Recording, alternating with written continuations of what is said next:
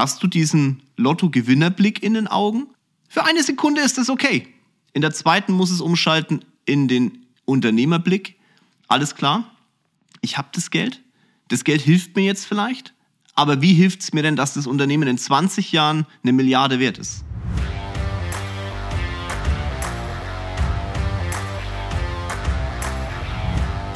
Hallo die Runde. Wir haben wieder Freitagmorgen 8 Uhr und ich sitze mal wieder vor dem Mikrofon.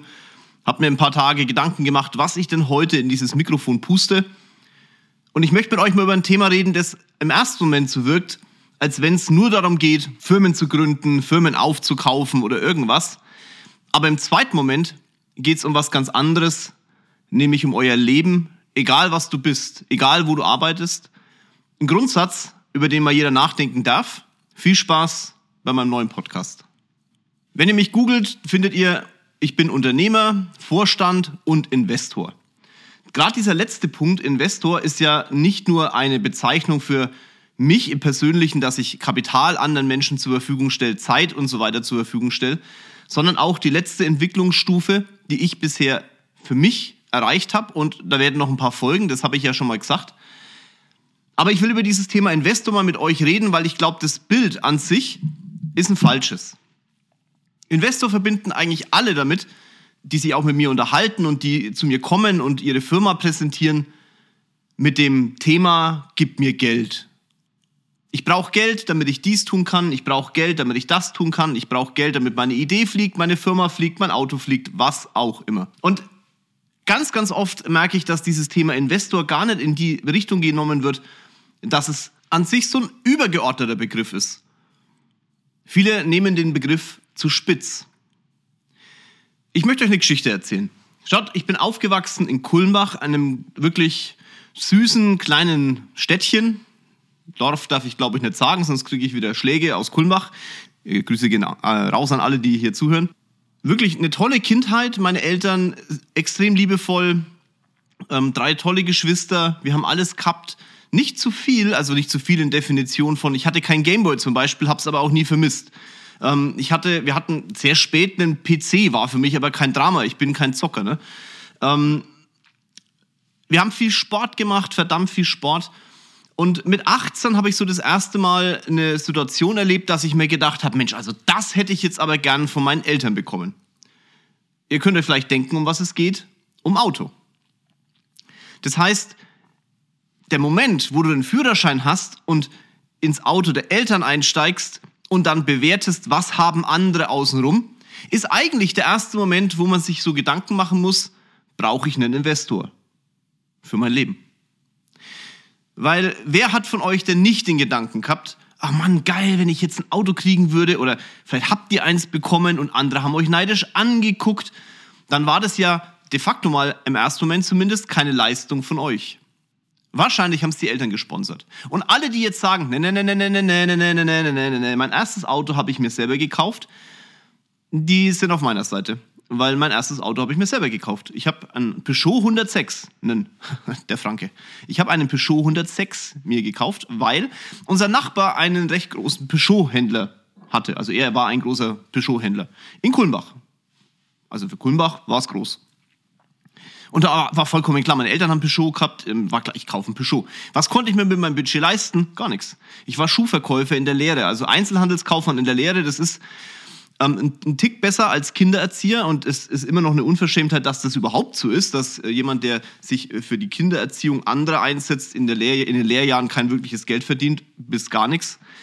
Ähm, aber Einzelhandel ist jetzt auch nicht so, dass du sagst, wow, du kannst große Sprünge machen. Ne? Ich habe zu Hause gelebt, noch bei meinen Eltern, aber nicht mehr lang dann. Ähm, zu dem Zeitpunkt, wo ich das Auto bestellt habe, war das aber noch so. Und der Peugeot 106 war ja jetzt nicht das, was ich mir vorgestellt habe. Ne? das war ein 45 PS Kutschilein, ähm, war blau, ja, mit, ähm, mit, mit Alufelgen. Das war das Highlight dieses Autos waren die Alufelgen. Okay, und ähm, ich hatte einen einen, einen, einen CD-Spieler einbauen lassen, einen CD-Spieler. Okay, da konnte man so den, den, den Lautstärkenknopf konnte man rausnehmen, damit einem keiner dieses Ding klaut. Wahnsinn. Also das war das Highlight an dem Auto. Das zweite Highlight war, ich äh, habe immer, ich habe eine Gabe, ich kann Donald Duck nachmachen. Okay, also sensationell. Kannst du nach Hollywood damit. Äh, deswegen hatte ich aber bei, das habe ich immer gemacht, wenn ich so überbrücken musste oder irgendwie, irgendwie eine Situation ungünstig fand, dann habe ich halt diesen Schwachsinn von mir gegeben. Und deswegen hatte ich diesen, ähm, ja, diese Verbindung zu Donald Duck und dann hatte ich mit so, ich weiß nicht, ob ihr das überhaupt noch kennt, wenn ich darüber nachdenke, großer Gott, das gab so, du konntest malen nach Zahlen mit ähm, so einem Plastikzeug, ja? das hast du irgendwie so, so eine Tube, dann hast du so drauf gespritzt und dann hast du, ähm, ja, diese Figur konntest dann irgendwo hinkleben und es hat dann gehalten. Ich kann es euch nicht besser erklären. Und ich konnte immer ganz gut zeichnen, also zumindest abzeichnen. Also ich habe ein kleines Bild von Donald Duck gehabt und habe ähm, dieses Bild dann in groß gezeichnet und dann hat, ich weiß gar nicht mehr, wer es gemacht hat, irgendeiner hat mir dann dieses, diesen Donald gemacht, ich glaube, ich selber war es nicht, irgendeiner wird schon gewesen sein. Und der hing dann hinten drauf, also ich hatte, das Auto hieß dann auch Donald, so. Lange Rede, kurzer Sinn. Ähm, bei meinen Freunden war ich damit nicht der Held. Also in meinem Kopf war ich der Held. Ich habe einen Peugeot 106 45 PS selber finanziert. Ähm, mir hat mal einer dann erklärt, ich weiß nicht, ob der zuhört, ähm, also er würde in so ein Auto nicht einsteigen und wenn er sich ein Auto kauft, dann wird es gleich eine Riesenmaschine. Mir war aber klar, dass er die Riesenmaschine nicht selber kauft, sondern die Riesenmaschine gesponsert wird vom Papa. Ich will das jetzt gar nicht in Abrede stellen, dass das gut oder schlecht ist und ob man sich das selber arbeiten muss oder nicht. Aber in dem Moment war das erste Mal in meinem Kopf, hey, so ein Investor wäre schon geil. Ich hätte vielleicht einen Porsche haben können, wenn mir jemand einen Porsche finanziert hätte. Dann ging es weiter. Das nächste war das Thema Selbstständigkeit. Ne? Ich Schuhverkäufer, ähm, habe dann irgendwann im Kopf gehabt, ich glaube in dem Podcast habe ich das auch schon mal erzählt, heieiei, so ein, so ein Schuhladen wäre schon krass, so, so den Thomas Mücke nachmachen, eigenen Schuhladen, Lauf zur Sparkasse. Wir haben bei einer Million Mark damals waren es, glaube ich, aufgehört zu rechnen, weil das hat meinen Kopf einfach gesprengt. Und dann, ja, wo, wo mietest du ein? Wie machst du das? Wie kommst du an die Schuhe? Ich habe immer Angst gehabt, wenn der Herr Mücke das mitbekommt, dass ich Schuhe verkaufen will, dann, dann dreht er meinen Hahn zu, bla bla bla. Ich hätte ja auch mal zum Herrn Mücke gehen können und fragen können, aber das soweit war ich damals einfach noch nicht oder vielleicht zum Glück noch nicht. Das heißt, auch in dem Moment hatte ich dann den Moment, ich weiß das noch wie heute, ich bin aus dieser Sparkasse raus. Herr Hedrich, ähm, mein äh, Sparkassenbanker damals in, in, in Bamberg, äh, Grüße gehen auch daraus.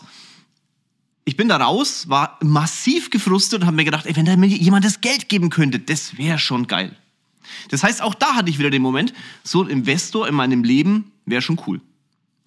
Und wenn Leute bei mir sitzen und mir ihre Geschäftsidee erzählen, gestern war es wieder soweit, zweimal, dann merke ich, die kommen mit einer Vorstellung, die es ihnen einfach leichter macht. Weil ganz offen, was ist denn für viele im Kopf ein Investor? Ein Investor ist jemand, der es leichter macht. Und jetzt kommt eine Begrifflichkeit, die ich in den letzten Jahren für mich so entdeckt habe. Ich nenne das den Lottospielereffekt. Ich sehe genau in den Augen, wann dieser Lottospielereffekt einsetzt wenn mir gegenüber einer sitzt und wann er aussetzt oder bestehen bleibt. Was heißt jetzt Lottospielereffekt? Naja, Lottospielereffekt ist, dass du spielst Lotto und jetzt ganz offen, ich, ich habe auch schon Lotto gespielt, okay? Der Moment, wenn du diese Kreuzchen machst, dann stellst du dir vor, was mache ich mit Euro-Checkpot, 70 Millionen Euro, mit, mit, mit 90, ich will jetzt 100 Millionen sagen, aber ich glaube, so weit geht der Checkpot gar nicht, 90 Millionen oder 30 Millionen Euro. Was könnte ich damit alles machen? Und dir fallen ganz, ganz viele Luxusthemen ein, die du nicht aktuell begehen kannst, weil du das Geld dafür nicht hast. Vielleicht fällt dir auch ein, Mensch, dann könnte ich meine Geschäftsidee endlich mal losstarten. Und dieser Moment im Kopf, der löst so ein Blinken in den Augen aus, wo man sagt, ach, das würde es einfach leichter machen. Lass mein Leben doch einfach mal leicht sein. Und genau diesen Effekt habe ich, wenn Menschen vor mir sitzen und ihre Idee mir präsentieren und ihre Idee, was diese Idee eigentlich wert ist. Also, keine Ahnung, 500.000, eine Million, 1,5 Millionen. Und wenn ihr jetzt diesen Lottospieler-Effekt mal runterbrecht aufs wirkliche Leben, wie viele Lotto-Millionäre sind denn wirklich glücklich geworden? Ich meine jetzt wahrscheinlich, wenn du 70 Millionen hast, also das kannst du auch durchjagen, das ist jetzt auch nicht so schwer, bin ich 1000 Prozent überzeugt von. Ähm, auch 100 Millionen, auch wenn es der eine oder andere sich vielleicht nicht vorstellen kann, danach kann es auch pleite sein. Und der Hintergrund ist der, gerade bei Lotto-Millionäre, wenn du, wenn du mit einem Schlag Geld bekommst, für das du nichts getan hast und die Bewertung dieses Geldes, also die Kraft deiner Arbeit, nicht hinter diesem Geld spürst, dann glaube ich, wirst du es ausgeben, weil du keine, kein Verhältnis dazu hast, was eine Tätigkeit wert ist. Ich, ich versuche es euch runterzubrechen. Früher dachte ich immer, wenn ich das Geld, was ich heute verdiene, habe, wird jeder Flug in meinem Leben ein Privatjet sein. Und ich weiß auf Instagram, der eine oder andere, ne, Privatchat, tralala. Also jetzt, wir fliegen Privatchat. Ich weiß gar nicht, ob ich das mal gezeigt habe. Aber nur, wenn es Sinn macht. Wenn es schnell gehen muss, wenn wir sagen, wir wollen alleine fliegen, wenn Rocket und ich irgendwo hin. Aber wo ich nicht privat, wo ich echt überlege, immer wieder Privatjet zu fliegen, ist, wenn wir so Linien miteinander vergleichen. Also, keine Ahnung, wir fliegen jetzt im, ich glaube, da müsste der Podcast schon raus sein. Wir machen einen Urlaub im, im März, fliegen nach Dubai. Äh, klar, können wir Privatjet fliegen. Aber ich fliege halt Emirates First, kostet weniger. Und das ist mit Sicherheit besser als im Privatjet. Nicht zu eng, du hast eine Dusche. Also, das ist wirklich angenehmer als im Chat. Oder so nach Mallorca. Ich, ich habe mir letztens gedacht, so, ich ne, Privatjet ausrechnen lassen, was kostet nach Mallorca fliegen, so und so viel Euro. Und dann habe ich gesagt, komm, lass mal anfragen, Lufthansa, was kosten die Business rüber? Und das war halt, ich weiß nicht, äh, ein Prozentsatz zwischen fünfstellig und klein dreistellig ist halt echt ein Unterschied. Und jetzt natürlich ist es, kann es mir wurscht sein, ob das Ding fünfstellig kostet oder nicht, aber ich hinterfrage dann halt die eingesetzte Kraft, die ich dafür aufbringen musste, um diesen Preis zu bekommen. Und wenn du Investor hast, der dir Geld schiebt, also ob das ein Auto ist oder ob das irgendwas anderes ist, glaube ich, dass du im ersten Moment zumindest nicht die Relation zu diesem Geld hast. Deswegen scheitern auch in meinen Augen so viele Startups, weil sie mit einem verkehrten Punkt rangehen. Geld zu haben ist nicht entscheidend. Geld zu vermehren, dafür zu sorgen, dass es immer wieder da ist, das ist viel, viel entscheidender. Und das kannst du nur dann, wenn du gelernt hast, dein Unternehmen oder aber dein Leben zu finanzieren. Also beim Unternehmer, wie bekomme ich es hin, das Produkt, die Dienstleistung, meine Firma zu verkaufen und dann das Geld, das ich damit verdient habe, durch den Verkaufen praktisch einsetzen. Wenn du das gelernt hast, dann kann dir einer von, Seite, von der Seite kommen und kann sagen, schau, pass auf, ich gebe dir ein Geld und dann hast du auch ähm, eine Möglichkeit, mit dem Geld richtig zu arbeiten. Aber wenn die Menschen hier sitzen bei mir, dann sehe ich in den Augen diesen Lottospieler-Effekt. Die rechnen durch, okay, wenn der mir eine Million gibt, dann kann ich mir das und das Gehalt auszahlen, dann kann ich die und die Maschine kaufen, dann kann ich das und das machen. Und irgendwo hinten dran kommt dann noch, dann kann ich diese Werbeaktionen machen. Aber im ersten Moment denkt da in meinen Augen, kann ich den Prototyp bauen zum Beispiel, ja? Keiner dran, okay, wie kriege ich das Zeug eigentlich auf die Straße und wie kriege ich das Geld auch wieder zurück? Und dann passiert es halt bei Startups, ist mir am Anfang auch passiert und ich glaube, ganz, ganz viele Menschen, die anderen Geld geben, werden mir jetzt recht geben, dass sie nach einem Jahr wiederkommen und sagen, ja, also das war schon gut, aber wir haben jetzt den Prototypen und die Werbeaktion ist nicht so gut gelaufen und ja, das Geschäftsführergehalt, ich habe mich jetzt angepasst, war, ich muss mir auch eine Altersvorsorge mit dazu nehmen und dann sitzt du da und sagst, ja, und jetzt hätte ich, ich bräuchte noch was.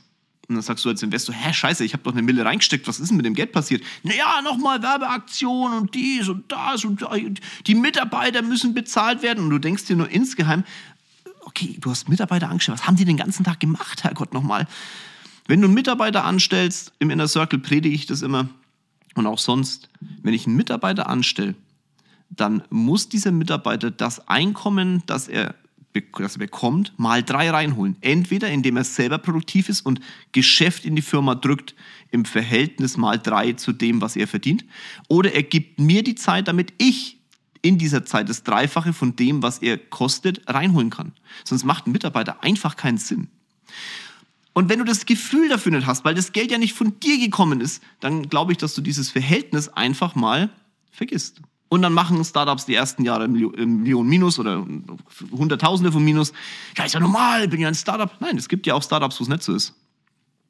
Es gibt Startups, wo es auch nicht so ist. Und ganz offen, ich war auch ein Startup. Ich selbst. Ich habe auch Minus gemacht. Mir hat keiner Geld gegeben. Erst als meine Eltern gemerkt haben, okay, der Junge will wirklich, der Junge hat's, da haben die mir eine Unterstützung gegeben, indem sie gesagt haben, sie geben mir eine Sicherheit. Hätten die mir die ganz am Anfang meiner, meiner Karriere gegeben, wäre wahrscheinlich die Sicherheit meiner Eltern weg. Das Haus oder was auch immer, weil ich hätte es gar nicht im Verhältnis einsetzen können. Diese Kapazität, die ich durch meine eigene Kraft geschaffen habe.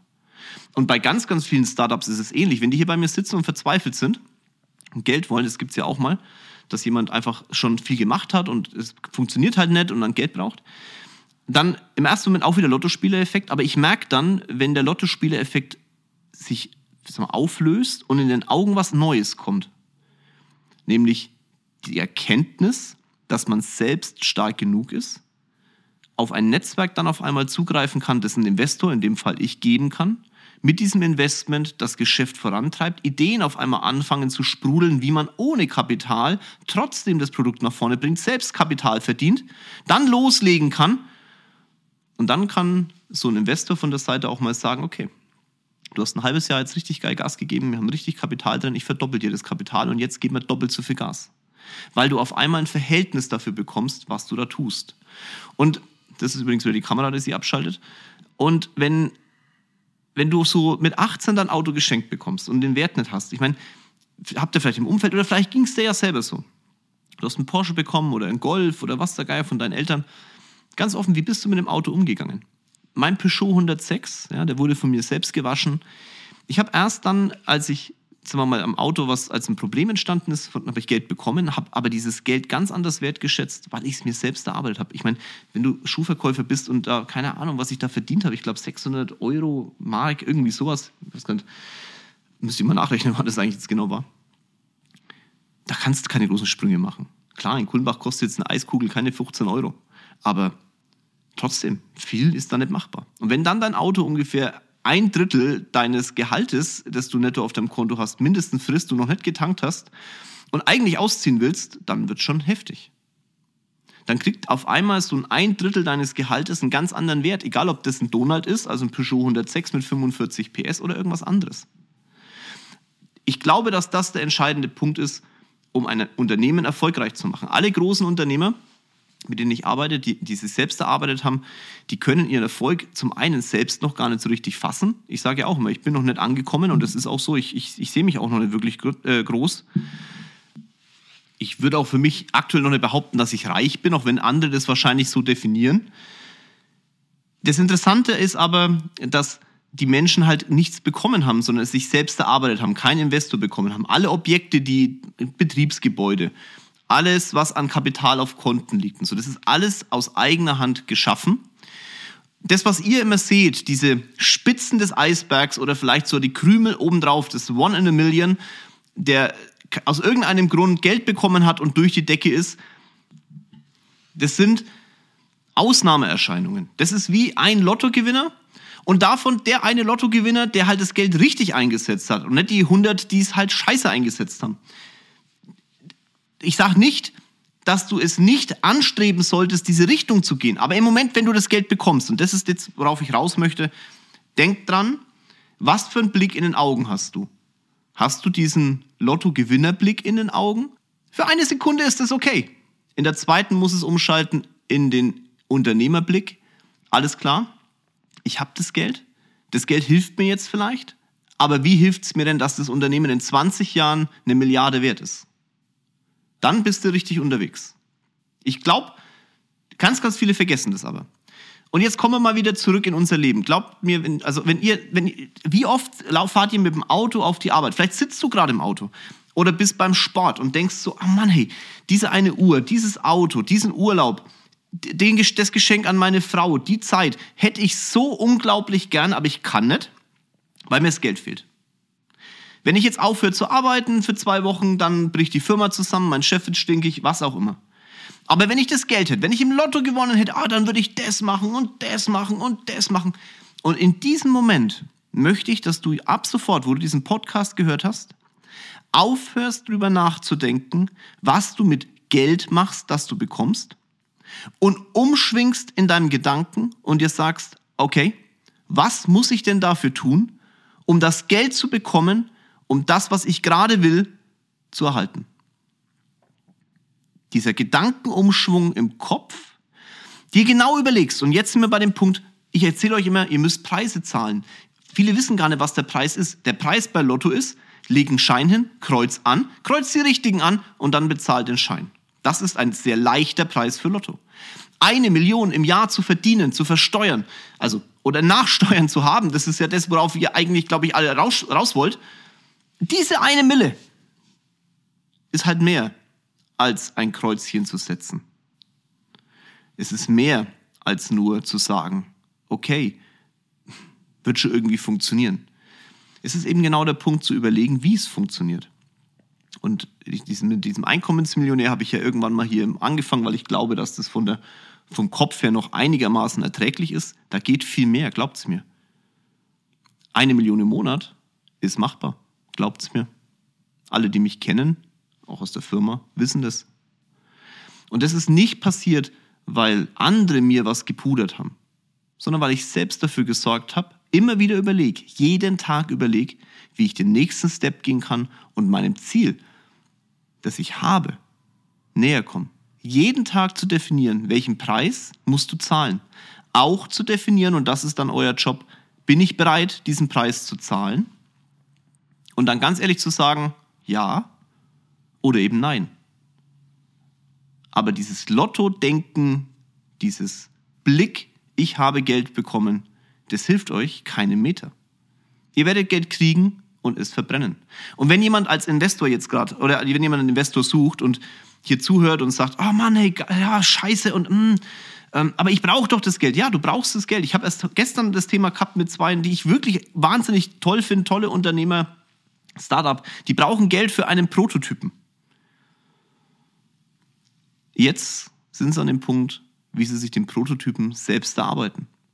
Für einen Investor hätten sie wahnsinnig viel Geld bekommen für den Prototypen, aber wie verkaufst du das Ding denn dann? Wie kommst du weiter? Und diesen Punkt zu erwischen, da sich darüber Gedanken zu machen, das hat jetzt im Kopf eingesetzt. Mega. Ich glaube, wenn sie zu früh das Geld bekommen hätten für das Ding, würden sie in ein paar Jahren nicht über das reden, was wir gerade reden. Nämlich aus dem Teil, ein Multimillionen-Firma zu machen. Ich habe kein Geld gegeben übrigens, weil es nicht in unser Portfolio passt, auch wenn ich an das Produkt glaube.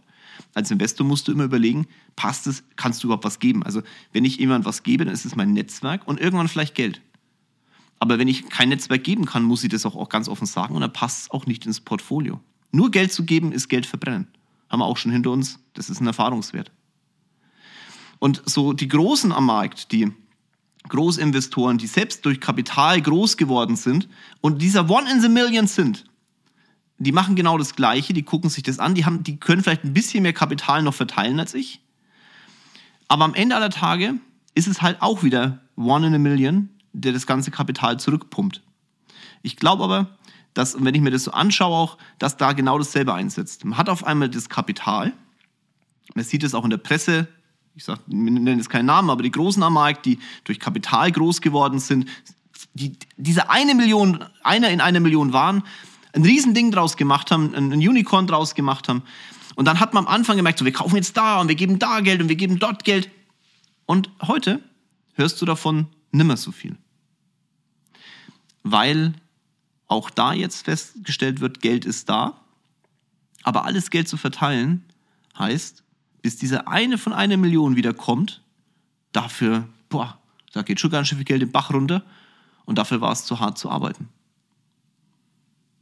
Und erlaube ich mir auch zu sagen, genau da setzt genau das Gleiche wieder ein. Dieser Lottospieler-Blick fällt weg.